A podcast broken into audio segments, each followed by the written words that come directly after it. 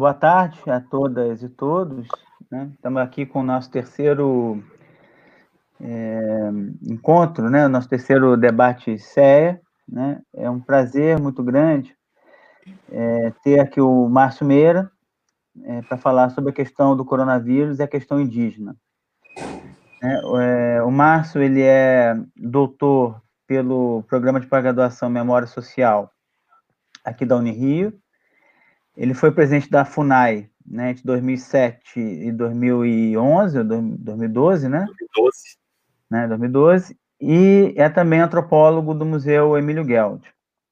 É, Para conversar é, com o Márcio, tem aqui a professora Isabel Missádia, que é professora de antropologia lá da Rural, né, que também está muito engajada nessa questão é, do coronavírus é, é, e, e, a questão indígena, né? É, posso deixar de mandar um abraço para o professor Sérgio, que é o diretor do CEA, né? Eu sou o vice-diretor do CEA, e também é, para o professor Alexandre Fortes, é, que é o pró-reitor de é, pesquisa para graduação da Rural, né? É, o órgão ao qual o CEA está ligado. Então, é, Márcio, boa tarde. Boa tarde, Pedro. Né? Boa tarde, Isabel. É, em primeiro lugar, eu queria agradecer o convite aí da, do CER, né? E pela oportunidade de poder falar e conversar um pouco aqui sobre esse tema tão, tão grave que, que nos aflige no momento no Brasil e especialmente com os povos indígenas. Né? É, Márcio, então eu vou, vou dar o pontapé aqui. É, antes de entrar propriamente na questão, é, quer dizer que é, esse aqui é um canal do, do, Centro de Estudos Avançados da Rural, e uma das missões é justamente essa questão é, das relações interinstitucionais. Então, esse, é o terceiro é, encontro aqui dos do debates CEA. O primeiro foi com o presidente do SEBRAP, o segundo com a presidente da Fiocruz, ou seja, então as instituições de pesquisa, e hoje nós vivemos é, um momento de um negacionismo muito grande né, em relação à ciência, em relação às instituições de pesquisa. Você é pesquisador de uma importante instituição, que é o Museu Geld, é, que é uma instituição de pesquisa dedicada é, fundamentalmente à Amazônia, e eu queria que você falasse um pouco da, da importância dessa instituição é, dentro desse contexto, dentro dessa crise, é, dessa pandemia que nós estamos vivendo agora. Bom, é, Pedro, se você me permite, antes de falar, de responder a sua primeira pergunta, eu queria, é, já que nós estamos falando aqui de uma situação tão grave como essa, né, de transmitir aqui uma mensagem de, de pesar né, para todas as famílias que têm tido recentemente perdas né, é, de parentes, de amigos, principalmente famílias de povos indígenas, que é o, a população é, que nós estamos aqui tratando e conversando, né? Então, é um, um, uma mensagem de sentimentos em relação a esse drama que todos estão vivendo. É, dito isso, é uma pergunta muito interessante a sua, porque, de fato, hoje nós estamos vivendo um, um momento muito dramático, também do ponto de vista é, da compreensão, né, ou da falta de compreensão de uma parcela importante da população e da sociedade é, no papel, na importância que tem os cientistas, né, o conhecimento científico para o desenvolvimento da humanidade. Né? Parece incrível que a gente ainda no século, já no século 21, a gente ainda tenha que recuperar né, mensagens no sentido de que a, a ciência, o conhecimento científico é importante, é necessário e é fundamental para a vida humana. Né? E quando nós falamos, por exemplo, é, da saúde pública, né, da saúde humana, isso ainda é mais valioso, porque foram graças a, a, a grandes descobertas científicas que vêm já de muito tempo, mas principalmente as descobertas dos últimos 100 anos, né, desde o século XX, que é, permitiu, por exemplo, que nós pudéssemos ter vacinas e medicamentos indispensáveis para a, a, a saúde, né, para a preservação da saúde o combate a, por exemplo, epidemias. Né? Muitas epidemias que é, lograram é, êxito no passado, principalmente no passado mais antigo, né, século XVII, XVIII, XIX, por exemplo, no Brasil, na Amazônia em particular. É, hoje em dia, tem vacinas né, que permitiriam é, a preservação da vida dessas pessoas. Por exemplo, o caso do sarampo, o caso é, da varíola, né, que são doenças que causaram imensas mortes aqui na Amazônia e no Brasil colonial, né, principalmente de povos indígenas. Hoje, graças ao desenvolvimento científico, ou seja, graças às vacinas que foram descobertas ao longo do século XX, graças aos medicamentos, né, os antibióticos, isso tudo é fruto do quê? Do conhecimento científico. Então, negar a ciência hoje é uma atitude absolutamente é, regressiva, não é? É, que não leva a lugar nenhum, a não ser a morte. Então, eu creio que hoje esse tipo de posição que a gente vê aí na sociedade, inclusive vindo de lideranças políticas do nosso país, né, importantes, é, negando a ciência, é realmente uma, uma, uma situação é, que leva a uma política de morte, uma política de, de negação da vida. É muito grave isso. E, como você disse, eu me orgulho muito de participar desse, dessa comunidade científica. Né? Eu sou pesquisador de carreira aqui do Museu Paraense Emílio Guild, no Pará, mas que atua na Amazônia, não só na Amazônia brasileira, mas em toda a Amazônia. E é uma instituição de pesquisas muito importante, porque desenvolve pesquisas aqui na Amazônia já há mais de 150 anos, é a instituição mais antiga de pesquisas científicas na Amazônia e uma das mais antigas do Brasil, e tem um papel importantíssimo na rede de instituições científicas que é, faz pesquisas aqui na Amazônia. Então, tem um papel muito importante é, nas é, avaliações, na, nos diagnósticos, que podem, inclusive, ajudar muitas políticas públicas. Né? Não só a pesquisa básica, mas também pesquisas que podem ser aplicadas a ao desenvolvimento sustentável da Amazônia, né?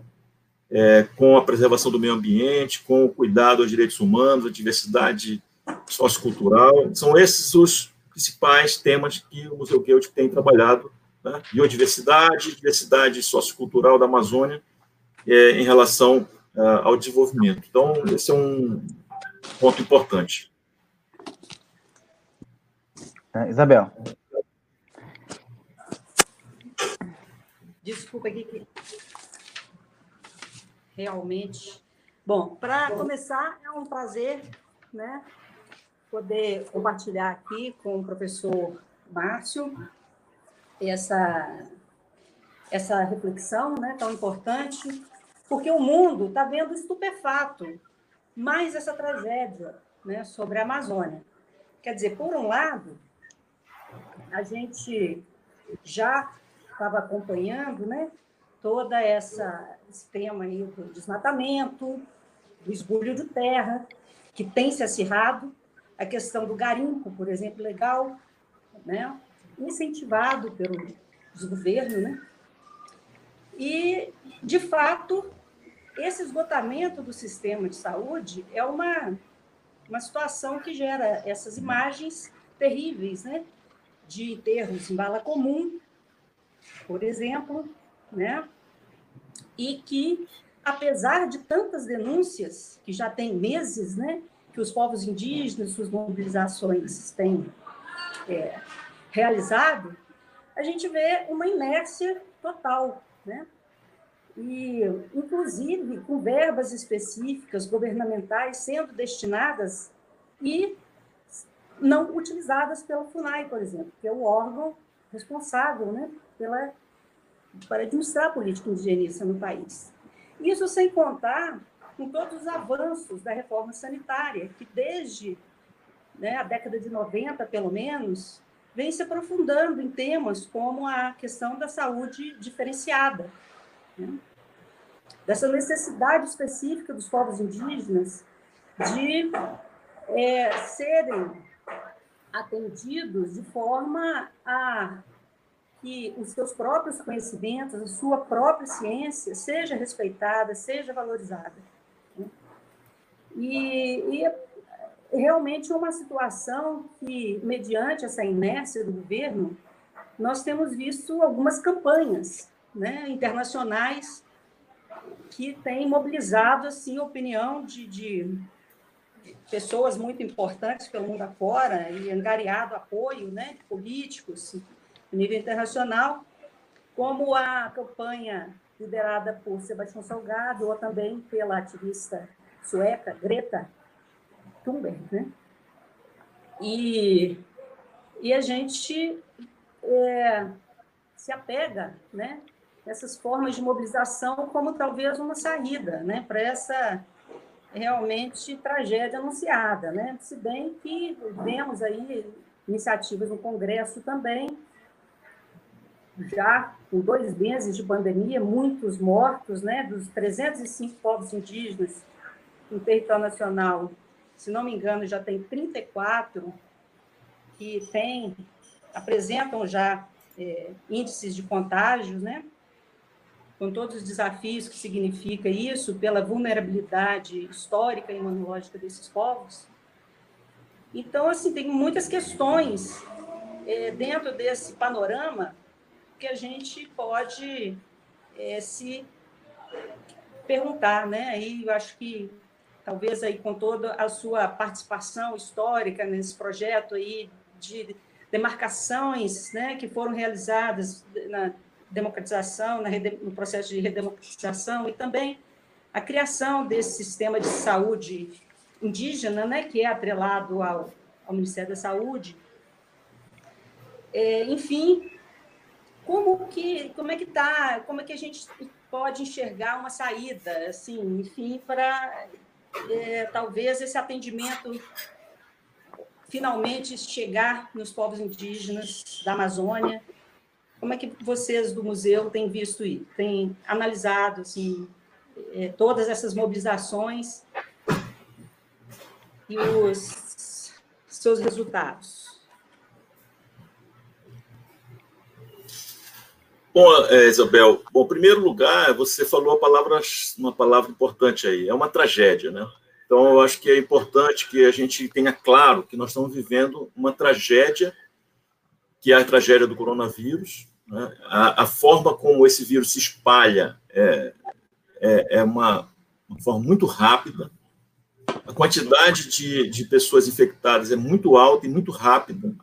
Então, é uma tragédia da humanidade como um todo. Nenhum ser humano está imune ao vírus, né, ao coronavírus. A questão indígena ela está situada como uma tragédia dentro de uma tragédia. Né? São, são tragédias que têm camadas de tragédia.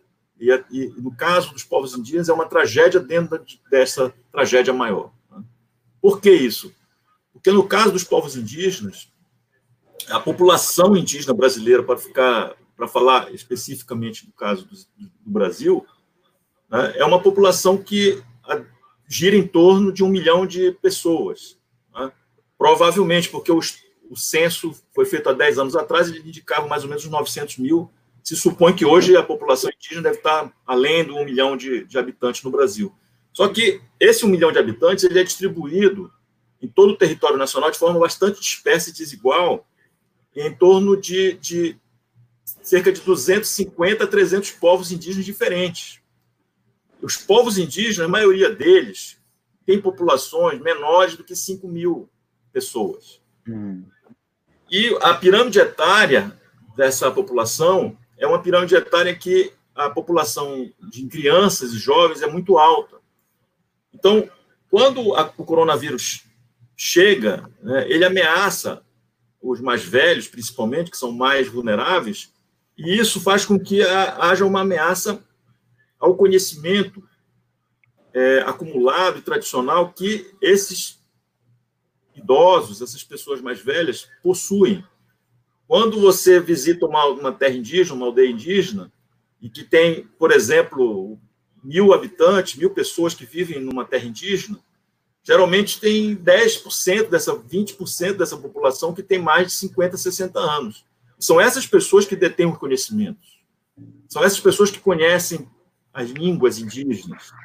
São essas pessoas que podem transmitir, fazem a transmissão do conhecimento desse conhecimento, por exemplo, sobre a floresta, conhecimento sobre a, a biodiversidade, conhecimento sobre a cosmologia, sobre enfim, toda a cultura daquele povo, é, para os mais jovens, são essas pessoas. Então, se você tem uma epidemia, como aconteceu no passado várias vezes, né, e que foram trágicas no passado, ela, ela pode é, ocasionar uma situação de perda irreversível de conhecimentos de civilizações. Quando pessoas, por exemplo, idosas como essas, morrem prematuramente, às vezes nem tão idosas. Pessoas que estão em processo de aprendizagem, que estão na faixa de 40, 50 anos, 30. Né? Então, isso é muito grave, porque isso, isso pode configurar, numa situação em que uma pandemia como essa acontece, e que o Estado brasileiro não promove aquelas medidas que são necessárias e urgentes, isso pode significar que esse Estado está incorrendo num crime de genocídio ou no crime de etnocídio, ou os dois crimes acontecendo ao mesmo tempo. É? Então, essa é uma situação muito grave. É?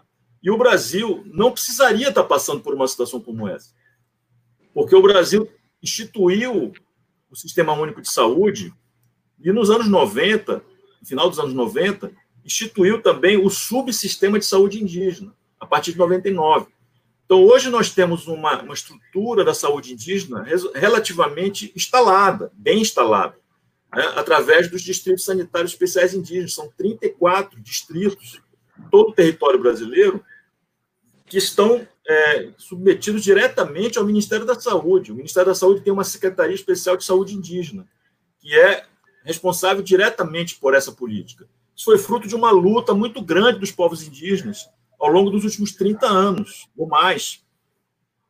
Então, a questão é: hoje nós não vemos no governo federal uma iniciativa integrada entre a CESAI, a FUNAI e outros órgãos de governo, por exemplo, a Polícia Federal, o IBAMA, é, o próprio Ministério da Defesa, através do Exército, nas faixas de fronteira, é? para que haja uma ação integrada e planejada de cuidados é, com a saúde indígena, em, em, em, relação a medidas práticas. Por exemplo, é, ampliar a, a quantidade de profissionais de saúde nos distritos sanitários, ou seja, contratar profissionais de saúde em caráter emergencial. Inclusive os médicos cubanos que foram retirados desses, desses lugares. Né? Uma outra medida emergencial é a compra de equipamentos é, necessários para esses profissionais atuarem nas, nos distritos, na ponta, porque o que acontece é que esse sistema, lá na ponta, ele, além de estar distante dos lugares onde tem as UTIs, né, eles não têm nenhum tipo de equipamento básico para atuar, né, para esses profissionais atuarem. Então, Muitas vezes, um, um, um indígena, se ele está doente, para ele ser deslocado para um lugar mais próximo, onde tem um equipamento respirador, é, UTI, etc., ele, ele não consegue nem chegar nesse local. Só para te dar um exemplo, no caso da região do Rio Negro, por exemplo, no Amazonas, onde tem uma população indígena grande, os três municípios maiores lá, que é Barcelos, Santa Isabel do Rio Negro e São Gabriel da Cachoeira, que hoje tem mais de 500 casos confirmados de Covid-19, onde a população indígena é majoritária, não tem um leito de UTI nesse município. Então, é um exemplo de como que a situação é muito grave. Né? Então, deveria haver uma ação integrada, planejada, e o governo federal tem uma responsabilidade maior, porque no, o subsistema de saúde indígena ele é, ele é, sobretudo, responsabilidade do governo federal, através da CESAI, do Ministério da Saúde, com os outros órgãos de governo. E, você, por último, eu vou falar de um outro assunto que você se referiu, que é muito sério também. É que quando você tem uma situação de pandemia como essa, é, há uma certa é, paralisia, muitas vezes, nas é, instituições que deveriam estar atuando na ponta, na proteção e no monitoramento dos territórios indígenas. E os criminosos, aquelas, aqueles grupos criminosos que incluem garimpeiros, madeireiros, inclui também grileiros, é? todo tipo de, de ação criminosa que muitas vezes não entrava na terra indígena porque estava sendo vigiado, sendo monitorado, agora ele se sente à vontade para isso. Então é só você observar os dados de desmatamento da Amazônia nos últimos dois meses, três meses, você vai ver que ele tem alcançado níveis muito altos. E muitas vezes esses desmatamentos acontecem exatamente nas terras indígenas. Então, as atividades ilegais que estão cercando as terras indígenas, estão invadindo, elas estão levando vírus também. Então, não dá para separar hoje uma política de saúde estrito senso de uma política de proteção e monitoramento territorial do entorno dessas áreas. E aí você precisa ter a Polícia Federal, você precisa ter o IBAMA. Né? E o que nós estamos vendo é que esses órgãos, muitas vezes, por exemplo, o caso do IBAMA, o caso do ICMBio, por exemplo, que é um órgão parceiro também, estão sendo desmantelados pelo governo federal. É o caso do ICMBio. Está sendo desmantelado, desestruturado. A própria FUNAI está sendo também é, é, desestruturada, não tem, não tem recursos. E quando tem recursos, não consegue executar esses recursos. Então, é, fazendo aqui a ressalva de que esses órgãos têm funcionários exemplares e que estão dando a vida, muitas vezes, na linha de frente no combate ao coronavírus e na proteção dos povos indígenas, mas as políticas de comando é, em Brasília, que deveriam organizar e planejar é, essas ações estratégicas no território, estão paralisadas muitas vezes. Então, é, a situação é uma situação grave, como eu falei, porque é uma tragédia dentro de outra tragédia. São várias camadas de, de, de tragédias que se associam e que podem agravar ainda mais a situação é, dos povos indígenas nessa, nessa guerra, literalmente, né? É uma guerra contra o coronavírus. Então, é mais uma batalha né, nessa história dos povos indígenas que já enfrentaram guerras epidemiológicas, guerras é, com inoculação de, de varíola e outras, né, para dizimação. E, e os povos é, têm, então, é, consciência né, que, na verdade, eles deveriam estar se isolando, mas como fizeram na história, né? E, e, hoje é impossível com essa, esse ingresso, de, no, por exemplo, na área Yanomami, são 20 mil garimpeiros né, que estão ali transmitindo mais, é, mais doenças.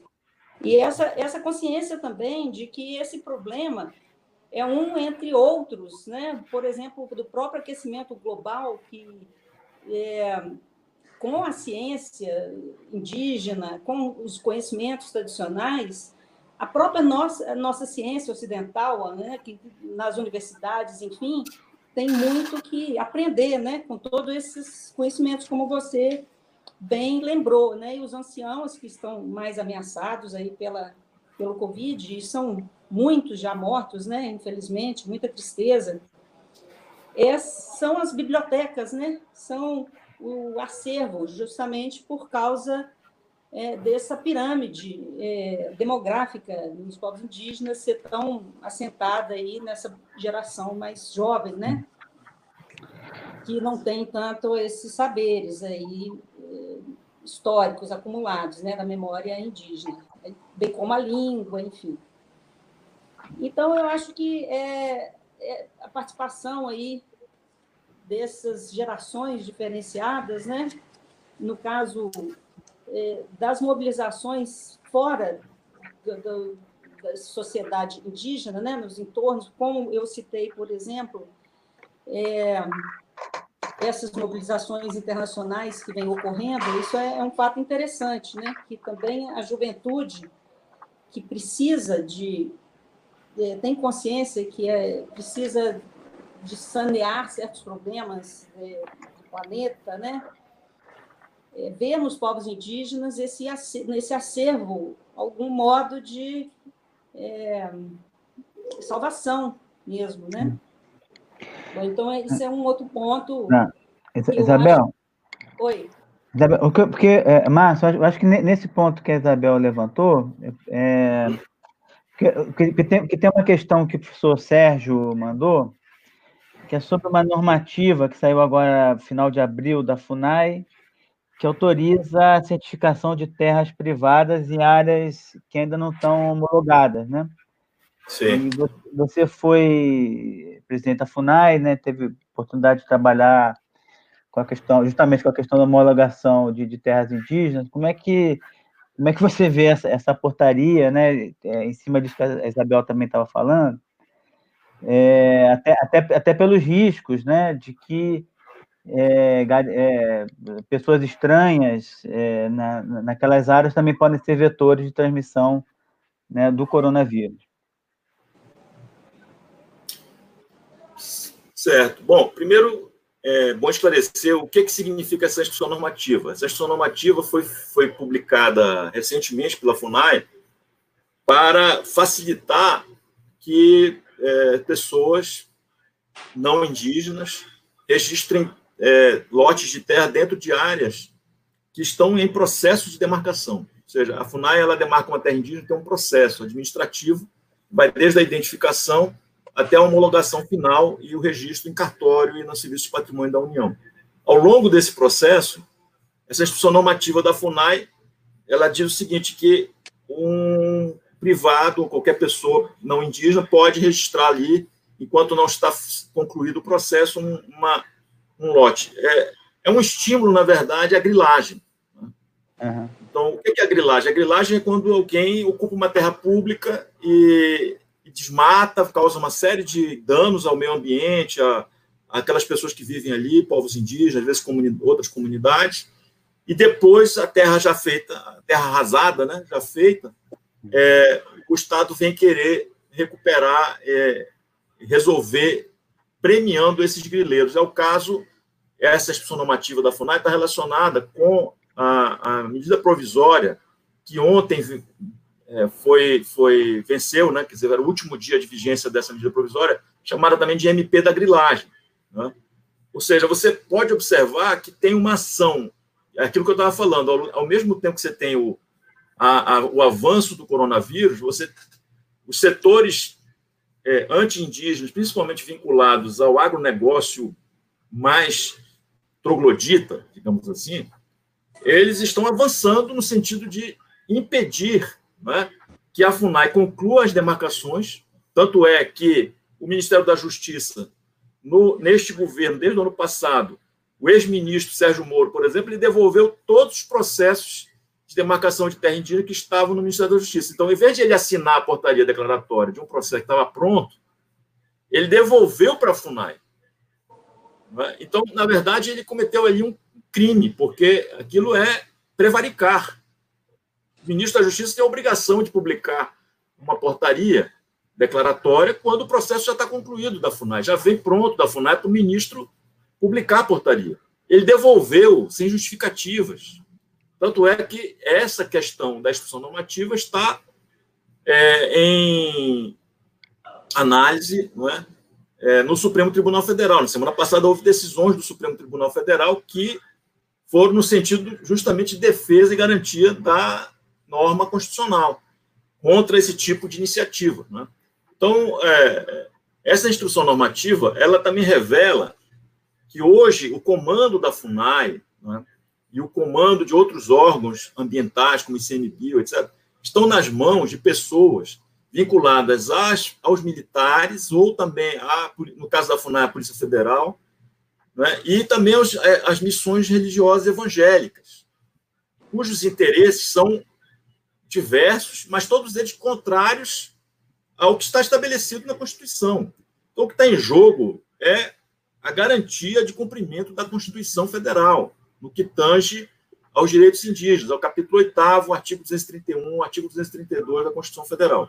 Ou seja, o processo de demarcação de terras indígenas estão parados completamente, na verdade, não estão nem parados, estão recuando, né, na medida em que o Ministério da Justiça devolveu o processo para a FUNAI, né? E, ao mesmo tempo, a FUNAI, em vez de ser, assumir o seu caráter né, de Fundação Nacional do Índio, ou seja, de, de atuar na defesa e proteção, promoção dos direitos indígenas, parece que a FUNAI se transformou na Fundação Nacional dos Fazendeiros, na Fundação Nacional dos Grileiros, porque essa instrução normativa, na verdade, só tem a atender os interesses desses grileiros. Né?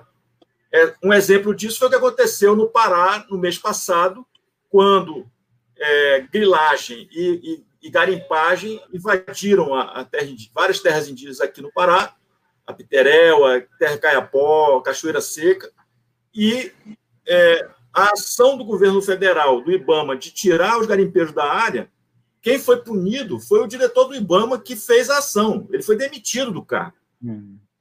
Ou seja, nós temos um governo que pune o servidor que cumpre a sua função.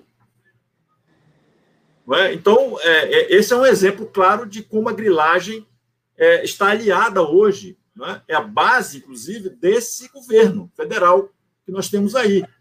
Né? E está é, presente nesses órgãos, no ICMBio, no Ministério da Agricultura, na FUNAI, no IBAMA, e por ali, todos espalhados ali nesses órgãos, principalmente dessa área. E, e por isso o desmatamento da Amazônia aumentou.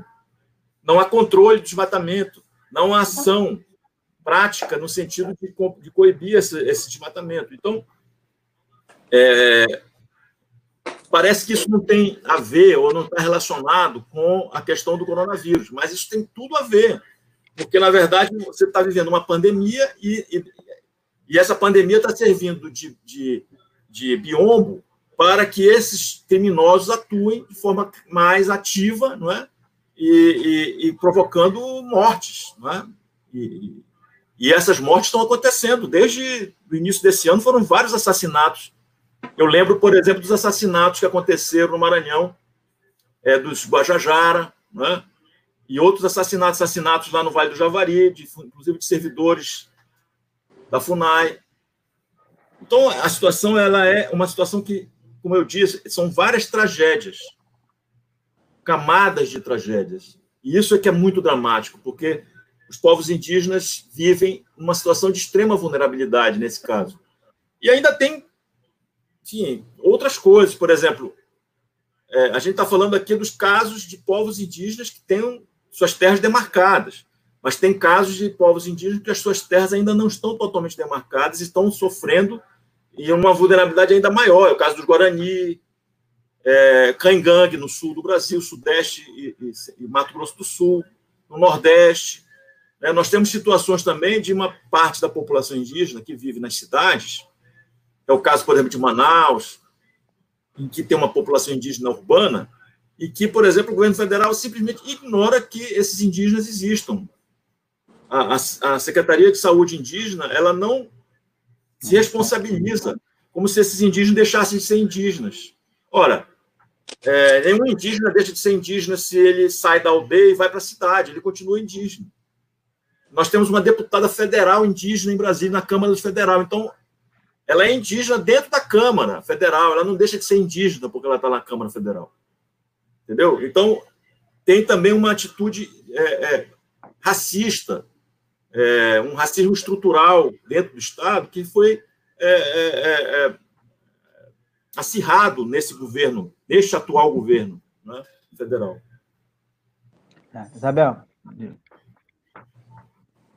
Bom, de fato, então, essa, essa instrução normativa ela fez explodir a grilagem dessas terras indígenas que cuja declaração ainda não tinha sido terminada, né? Me parece que só nesse último mês foram 72 casos de registros de, é, ter, de fazendas dentro de terras indígenas, né? Aceitas legalmente agora por essa por essa instrução normativa. Enfim, por mais que o Ministério Público oriente contrário é, à, à própria normativa e também que obrigue né, o governo a cumprir a sua obrigação de proteção desses povos indígenas, que tem toda essa situação é, especial, digamos assim, né, por que representam também um patrimônio da humanidade, né, pelos seus acervos, seu conhecimento, enfim.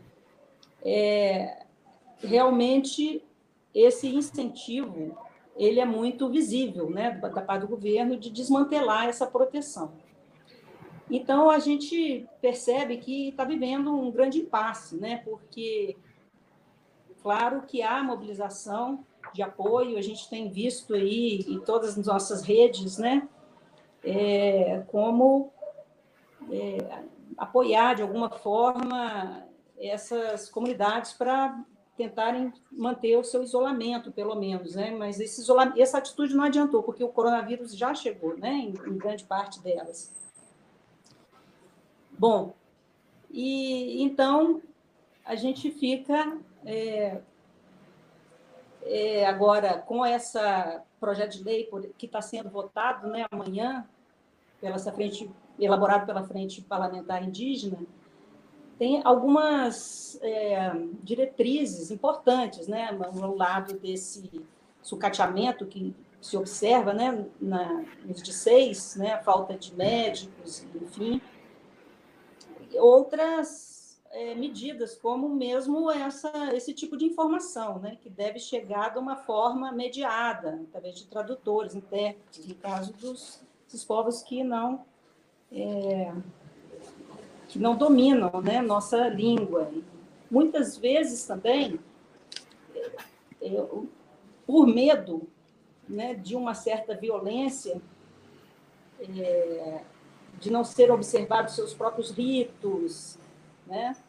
Esses, esses indivíduos muitas vezes não estão chegando, inclusive nas cidades, né? Não querem é, buscar a medicina é, ocidental, estão se tratando com sua medicina que muitas vezes, enfim, para um caso de uma insuficiência respiratória aí, ela não consegue sanar, né?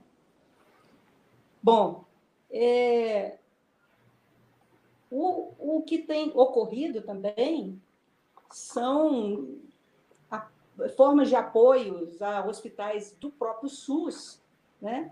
Com falta de, de, equipamento, às vezes até equipamento de proteção, né, dos, dos, de saúde, por meio de, de campanhas, né? A gente tem observado isso em Manaus, no Maranhão, né? Então, é uma situação de, muito, de muita desorientação né? das formas de procedimento. É, como, se, como que a gente pode considerar esse tipo de sensibilização? Né? Por exemplo, a OMS, ela é, pre, prevê ou, ou prescreve, digamos assim, né? que essas populações deveriam ter, ser testadas, né? Todo, todos os indivíduos deveriam ser testados, que é um, um tipo eficaz né, de medida contra a disseminação do coronavírus. Né? A gente não entende por que, que um tipo de medida desse não, ainda não foi tomada. O que, que nós estamos esperando, né, afinal de contas? Pois é. Então, é, o, a OMS ela tem sido muito clara. Inclusive, eu acho que ontem o, a OMS teve uma manifestação é, no sentido de preocupação em relação à situação do Brasil em geral e, e dos povos indígenas em particular. Né? Houve já uma, portanto, uma manifestação de preocupação da OMS em relação aos povos indígenas do Brasil. Por quê? Porque a OMS está observando que o, Estado brasileiro não está tomando as medidas na medida adequada para o combate ao coronavírus com os povos indígenas. Né? Houve, inclusive, uma manifestação é, assinada por várias autoridades, grandes figuras públicas, puxada pela deputada federal Joênia Wapichana, e com várias entidades, etc., para dirigidas ao diretor da OMS, em relação a a, uma pedido, a um pedido, digamos, de ajuda à OMS em relação aos povos indígenas no Brasil. Né? Talvez essa questão é, da campanha internacional que o Sebastião Salgado puxou também, que é muito importante, tenha chamado a atenção é, para a OMS em relação a esse tema. Né? O fato é que, é, como o governo brasileiro, como eu já disse, não, tá, não está tomando as medidas que deveriam ser tomadas, que são urgentes. Ou seja, você tem que ter uma equipe integrada, um gabinete de crise, realizando um planejamento, uma estratégia e uma ação concreta e rápida. Isso era para ter sido iniciado há muito tempo. Não só a população em geral, estou falando aqui em relação à população indígena especificamente. Né? E, inclusive, escutando aquelas pessoas que conhecem o tema, eu, por exemplo, sou antropólogo, trabalho com povos indígenas há muito tempo, fui presidente da FUNAI, mas tem profissionais da área de saúde indígena que conhecem o tema muito mais do que eu. pessoas que trabalham há muitos anos no SUS, no subsistema de saúde indígena, médicos especializados, essas pessoas precisam ser ouvidas. A gente não percebe que haja qualquer tipo de diálogo ou tentativa de diálogo do governo federal hoje com as instituições científicas, com as instituições de pesquisa, com os médicos, com aquelas instituições da sociedade civil que têm experiência com povos indígenas. Ou seja, é isso que está por trás dessa dificuldade. Não é? Nós estamos aí tentando ver, é, nós que eu digo assim, a, a comunidade científica e, e, o movimento indígena, todos aqueles aliados do movimento indígena, tentando de todo jeito é, chamar atenção para esse trama, é? para que hajam iniciativas concretas no sentido de coibir é, essas, esses ataques é, aos territórios indígenas e também combater o, o coronavírus. Mesmo ações, por exemplo, como o caso da, da dessa ajuda de renda mínima, ajuda de ajuda em dinheiro, 600 reais. Né? Muitos indígenas têm o direito de recebê-los. Né?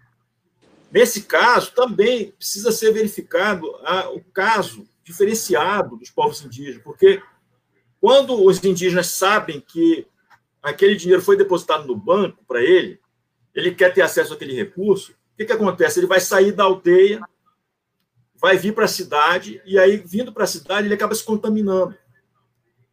Então, até mesmo quando você tem uma ação que a intenção é positiva, no sentido de dar condições àquele indígena, por exemplo, de comprar uma comida, comprar um alimento, numa situação de vulnerabilidade, nem sempre os indígenas estão numa situação que tem condições de ir para a roça, de ter produção autárquica, né?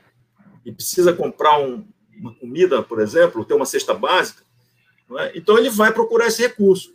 Então, a, a, era aí que a FUNAI, por exemplo, e, e a CESAI teriam que ter entrado para fazer uma, tomar uma medida diferenciada, no sentido de que esses recursos fossem é, é, entregues ou depositados ou, ou, ou, viabilizados em prazos diferenciados, de formas diferenciadas, não é? é em, de tal maneira que é, é essa, essa, essas pessoas não precisassem vir até a cidade. Já tem casos comprovados de que indígenas vieram à cidade mais próxima para poder receber esse recurso, que foram contaminados por conta disso.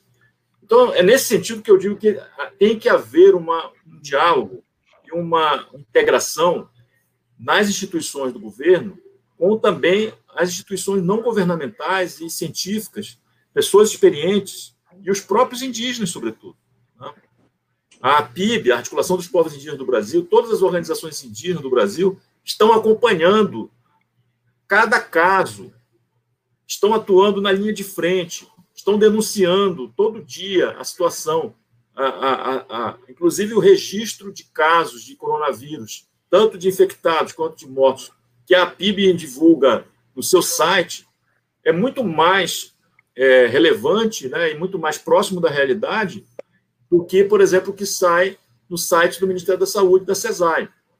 Então, é, é, é um esforço que está sendo feito, muitas vezes, disperso, porque não há um comando, não há uma, uma coordenação é, de governo, que o governo federal, nesse caso, tem um papel proeminente, como eu disse no início da nossa entrevista aqui.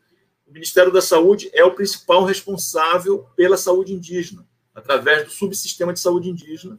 Claro, com a colaboração dos estados e municípios também, mas o principal ator político, institucional, no caso da saúde indígena, é o governo federal, através do Ministério da Saúde. Ah, é, Márcio, é, eu queria mobilizar aqui um, um, texto do seu colega antropólogo Bruce Albert, que escreveu um texto que foi traduzido em português, foi publicado inicialmente no jornal Le Monde, onde ele diz que agora todos somos índios, né? fazendo referência ao fato de que é, as pandemias é, e epidemias não são uma novidade é, entre os indígenas e eles, é, durante a história, é, sofreram é, várias dessas e isso foi motivo de muitas mortes, né? De certa forma, então, dizer, o, o, o que ele coloca, e eu, eu queria compartilhar com você, é, é como que essa questão, de certa forma, é, coloca um problema para nós, brancos, né, que também estamos agora nessa situação de vulnerabilidade. Né? O que você acha que nós podemos aprender né, nesse momento que, de coronavírus com, é, com a história né, do, dos povos indígenas e como eles enfrentaram essas diversas epidemias?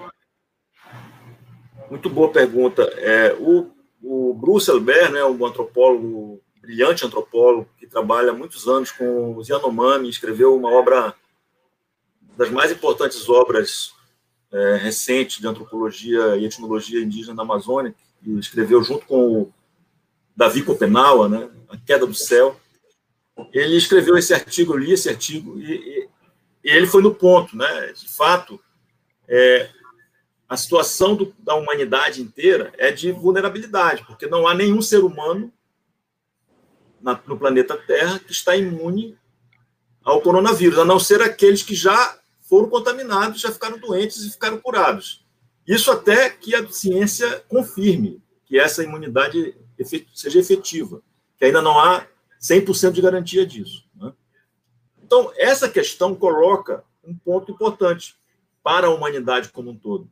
É que a humanidade como um todo se sente, ou deveria se sentir agora, na mesma posição que, por exemplo, um povo indígena é, que vive numa situação de isolamento, ou que vive hoje, ou que vivia no passado, e que de repente é defrontado com um vírus que vem do exterior, como aconteceu com a varíola, como aconteceu com o sarampo é, no período colonial. É a mesma situação do ponto de vista é, estrutural, né? Ou seja, é, é a fragilidade humana, é a total fragilidade humana. Nós não sabemos o que pode acontecer. E isso deveria sim chamar atenção para toda a humanidade sobre essa questão da, da nossa vulnerabilidade, né? de como nós somos é, vulneráveis a um vírus, um pequeno vírus, né? microscópico.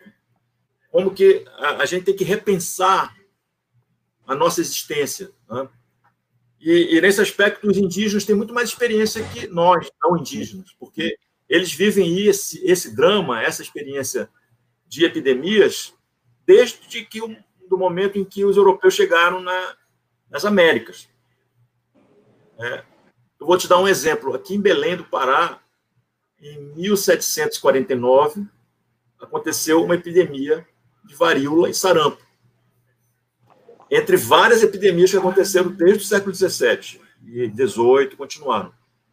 Vou te falar de uma, que é essa. Né? Belém do Pará, na época, tinha era, era a cidade mais, mais importante, ou maior cidade da Amazônia na época colonial, tinha no máximo 10 mil habitantes. 25% da população da cidade faleceu, morreu de varíola e de sarampo. 25% da população da cidade. Detalhe é que, nessa época, praticamente toda a população, a grande parte da população da cidade era indígena. Então, estou te dando um exemplo da, do século XVIII. E posso te dar um exemplo recente, do século XX, quando, por exemplo, a população Panará, na época da construção da Transamazônica e da BR-163, foi contactada pelos militares na época da ditadura e que quase praticamente foram dizimados por conta de epidemias. A maior parte da população panará morreu de, de, de gripe. Isso na década de 1970. Então, os indígenas sabem muito bem do que nós estamos falando. Eles sabem muito bem o que significa uma pandemia e uma como essa que nós estamos vivendo. E isso deveria ser, sim, como disse o Bruce no artigo dele, um motivo para que nós mesmos, nós próprios, brancos, não indígenas, de todos os lugares do mundo, né, façamos essa reflexão né, diante desse, desse, dessa pandemia, porque nós somos o mundo inteiro uma aldeia, digamos assim, uma aldeia de um povo só, ou seja, o povo humano, né? nós humanos como um povo só.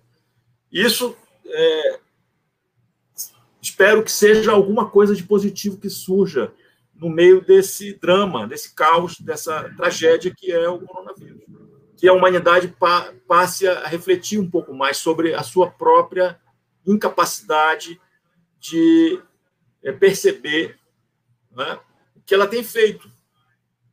Tem feito com a natureza, tem feito com é, sociedades as mais variadas, minoritárias, que sofrem, né, como é o caso dos povos indígenas.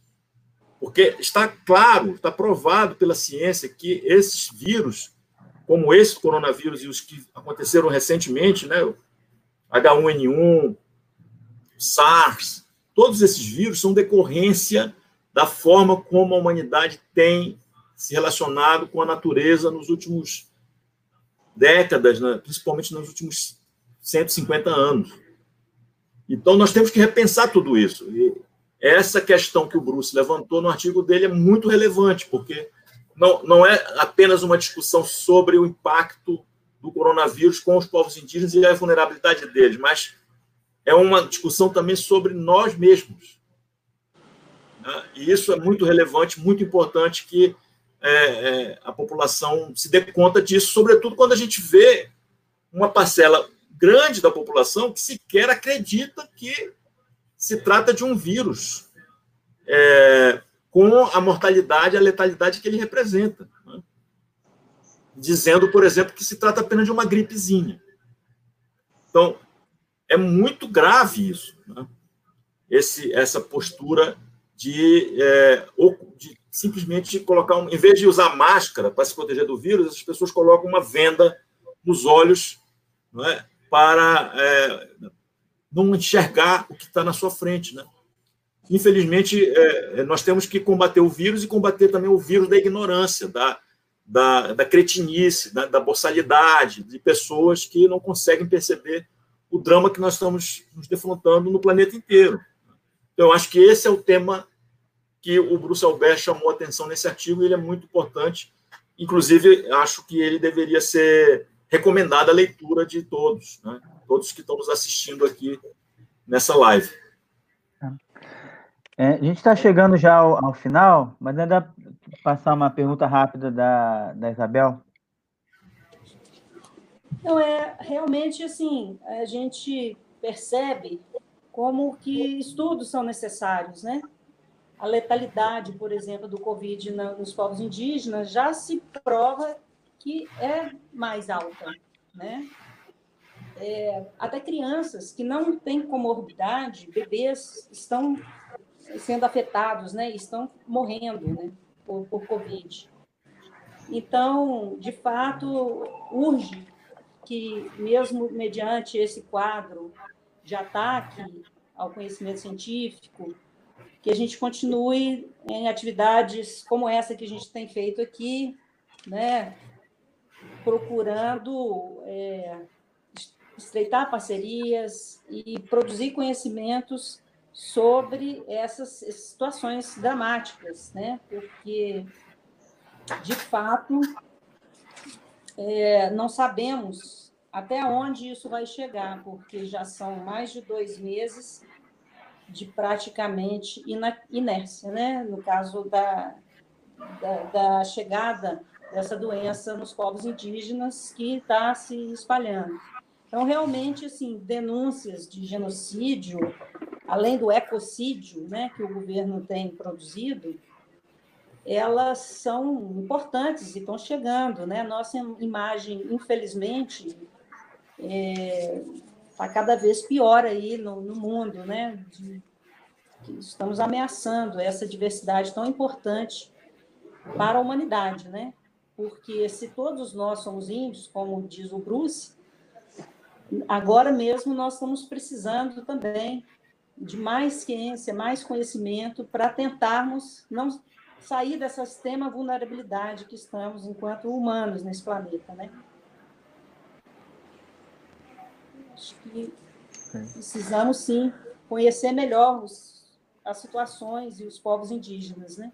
Como eles estão é, em detalhes, né, vivendo essa tragédia, essas tragédias em camadas, né? Obrigado, Isabel. É, Márcio, eu queria, está terminando, mas eu, eu queria pelo menos uma pergunta aqui da, do, dos comentários, né? O professor Renato Maluf, Ele pergunta sobre a questão também é, da crise alimentar, né? Que dessa ideia de que a crise é, do coronavírus também se segue uma crise alimentar, né? Como, como, é que isso também se reflete na questão indígena? Isso também se reflete de forma muito grave, né? Porque muitas vezes acontece de quando você tem situações já no limite, né? Quer dizer, por exemplo, uma, uma aldeia é, o vírus chega e as pessoas ficam doentes, eventualmente acontece isso. É, muitos jovens ficam doentes não podem ir para a roça, as mulheres não podem ir para a roça. É, aí você não tem comida. Né? Então, por isso que é importante uma ação integrada. Então, a ação de saúde ela não é só uma ação exclusivamente de, de cuidado é, médico, mas também um cuidado social integral. Você precisa ter, em cada caso, é, um, é uma situação de ter, por exemplo, cesta básica, de ter é, algum tipo de, de alternativa é, para aquisição de alimentos, é? porque pode sim acontecer necessidade de o Estado é, suprir as pessoas né, de alimentos para superarem a, a, doença, enquanto que não passa o, o processo de, de, transição para fim da, da, da, doença, né? Então, geralmente, as epidemias elas vêm acompanhadas de crises de fome. Isso é historicamente comprovado, as evidências históricas todas comprovam isso. Né? Então, é importante, sim, por isso é importante, de novo, a presença do Estado. Né? O Estado democrático, de direito, precisa estar presente, próximo dessas populações vulneráveis. Nós estamos falando aqui dos povos indígenas, eu poderia dizer, de todas as populações vulneráveis, os mais pobres, as favelas, as comunidades, a população negra, os quilombolas, as comunidades tradicionais, ribeirinhos, é, as populações enfim, que estão aí discriminadas pelo Brasil afora. A maioria da população brasileira está numa situação que é muito é, ameaçadora. E nós temos que ter consciência disso, né? porque se, senão a gente parece que, que vive num, numa bolha que acha que esse é um problema só com os outros. Não, não é. Isso realmente é muito importante que a gente tenha clareza é, dessa, dessa situação. É. Bom, a gente chegou aqui, uma, tinha combinado uma hora, então eu agradeço muito a Isabel, né, é, por ter topado participar aqui, foi, muito obrigado. E, Márcio, um agradecimento especial a você por ter tomado um pouco do seu tempo aí para conversar com a gente. Eu acho que esclareceu muita coisa e, e realmente foi, foi muito, muito interessante.